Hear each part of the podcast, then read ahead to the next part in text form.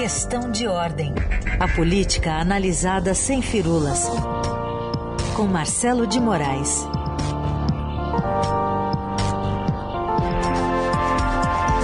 Fala Marcelo, tudo bem? Bom dia. Bom dia, Carolina. Bom dia para todo mundo. Você falou que pode pagar muito mais e bota muito mais nisso, viu, Carol? mais, é, né? é, é, é dinheiro a perder de vista, viu? Vamos falar então desses 90 É. bilhões, 40 pelo menos para o Auxílio Brasil e essa polêmica do orçamento secreto, né? O, o- o presidente Arthur Lira está tentando de qualquer jeito votar em segundo turno a PEC dos precatórios hoje.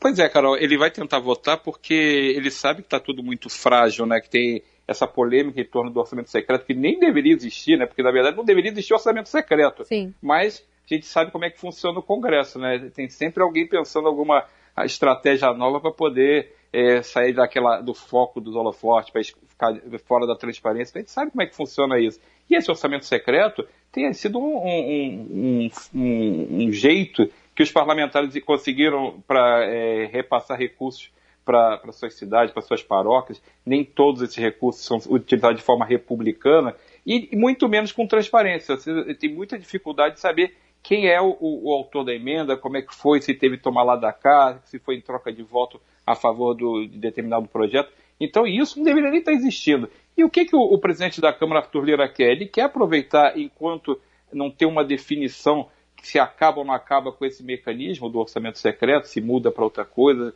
ele quer votar a PEC, que é muito importante para o governo, muito importante para os parlamentares. Por que, que é importante para o governo? O governo quer aprovar a PEC dos precatórios em segundo turno na Câmara, porque ele vai liberar os recursos necessários para pagar o Auxílio Brasil, como você falou ainda há pouco. Então, esse Auxílio Brasil é uma das a maior aposta que o governo tem para tentar reverter a perda de popularidade, porque ele vai é, colocar dinheiro na, na conta das pessoas mais vulneráveis, as pessoas que ficaram mais afetadas pela crise da economia.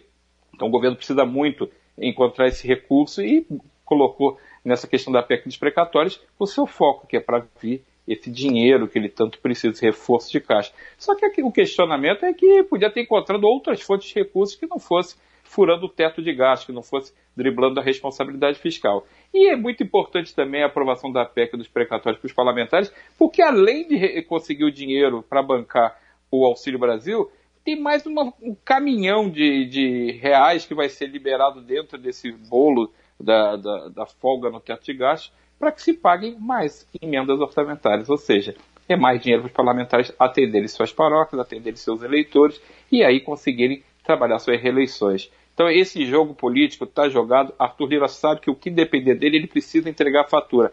Hoje ele está pressionando os deputados a comparecerem. Ele conseguiu um quórum muito bom na Câmara para uma votação de segunda-feira, que era só um teste que eles fazem para sentir como é que está o plenário, sentir como é que está a vontade do- dos parlamentares. Ontem tinha 400 pessoas numa segunda-feira em Brasília, na Câmara dos Deputados. Para a gente lembrar, são 513 deputados. Então, na segunda-feira, que não é um dia de comparecimento em massa, você ter colocado já 400, você mostra que o quórum vai ser muito alto hoje. E Arthur Lira aposta nesse quórum mais alto, que na semana passada ele conseguiu aprovar a PEC dos precatórios por apenas quatro votos de vantagem, mas o quórum não chegou, foi um quórum mais ou menos, 450 e pouco, acho que eram 456 mais ou menos que tinham na, na Câmara. Então é um quórum que estava ali muito na conta do chá. Com a pressão feita para que dissidentes, para que é, políticos do PSDB votem contra essa proposta, ele está tentando buscar os, os- os ausentes né, da votação passada para fazer esse quórum. Arthur Lira quer se cacifar enquanto é possível, porque ele sabe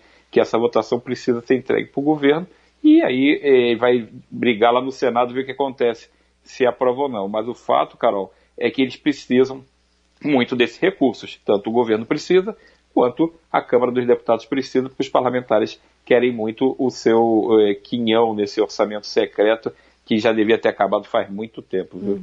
Bom, outro foco de atenção de hoje é para a decisão do presidente Bolsonaro, que parece que tem um partido já para chamar de seu para as eleições do ano que vem. Pois é, Carol, o- depois de longo e tenebroso inverno, parece que o presidente finalmente encontrou seu destino. Todo mundo achava que ele ia trabalhar para ir para o PP, estava tudo aquele namoro ali, aquela corte, né? Estava sendo feita toda aquela, aquela aquelas negociações estavam sendo feitas com o PP, partido que era presidido nacionalmente pelo ministro da Casa Civil, Ciro Nogueira, e acabou que Bolsonaro encontrou mais, desculpa, mais conveniência indo para o PL, de Valdemar Costa Neto. Então, é, sai do, do PP, que é centrão, e pula para o PP, que é, para o PL, que é centrão também. Então, quer dizer, o presidente que fez tantas críticas na campanha, tantas críticas durante o início do seu governo a, a coisa do fisiologismo, ao mensalão, ao tomar lá da cá, a gente lembra, não precisa ir muito longe. O ministro, eh, o general Augusto Heleno, que é ministro do Gabinete de Segurança Institucional do governo, cantando aquela musiquinha se, se, pega, se, é. se tá pegar centrão.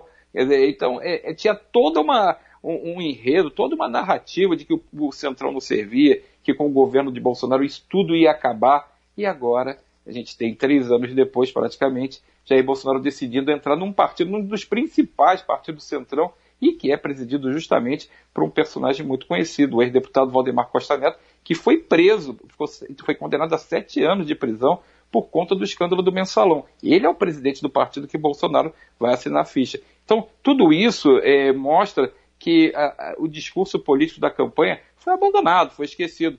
Bolsonaro está no centrão, botou os dois pés no centrão, ele tem o apoio do centrão para se blindar politicamente dentro do Congresso, faz essa, esse é, incentiva esse esquema de, de, liberação de emendas, de recursos, de cargos dentro do governo.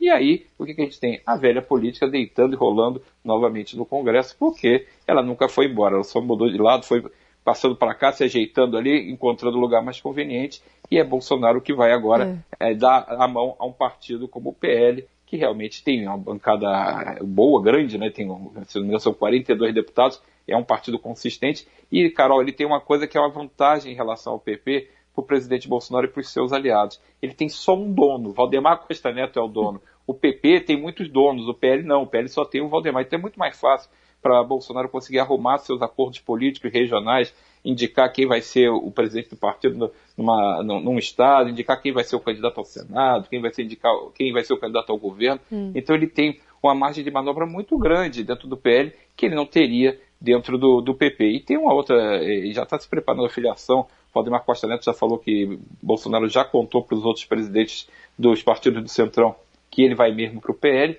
e já estão bolando a filiação para o dia 22. Dia uhum. 22, né, 22 é o, é o número do PL, né? Então, na verdade, você teria um, um, uma coisa simbólica de se filiar no, ao, ao 22, no dia 22 e a eleição de 22. Então tem toda uma.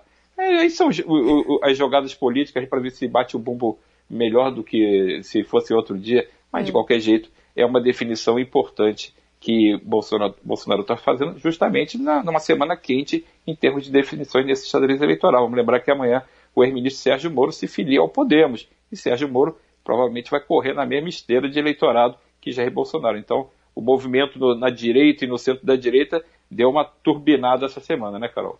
É isso. É, boa lembrança aqui, né, de quem pertence ao, PL, né, o Valdemar da Costa Neto, quando a gente fala também de CPI do Bolso, Bolsolão, né? Não pois só é. de mensalão, mas agora CPI do Bolsolão, crescendo uma pressão para investigar esse orçamento secreto também.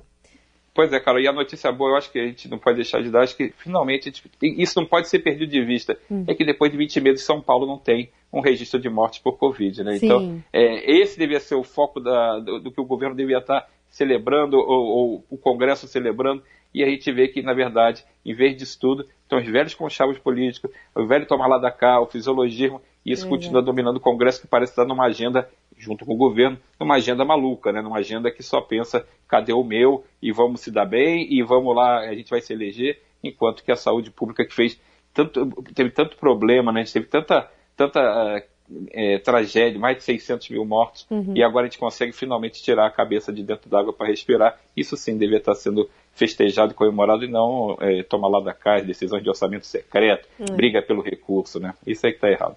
Marcelo, obrigada, viu? Até quinta. Valeu, Carol. Até quinta. Bom dia para todo mundo.